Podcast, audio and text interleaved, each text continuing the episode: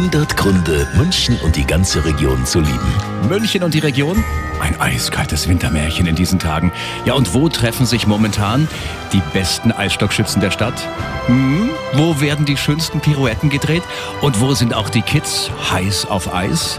Richtig, auf dem zugefrorenen Nymphenburger Schlosskanal. Total super hier. Es macht richtig Spaß. Wir sind das erste Mal heute hier und ich habe vorhin zum Hannes gesagt, es glaubt uns keiner, dass hier der Kanal gefroren ist und dass man hier Schlittschuh laufen kann, weil es so traumhaft schön ist.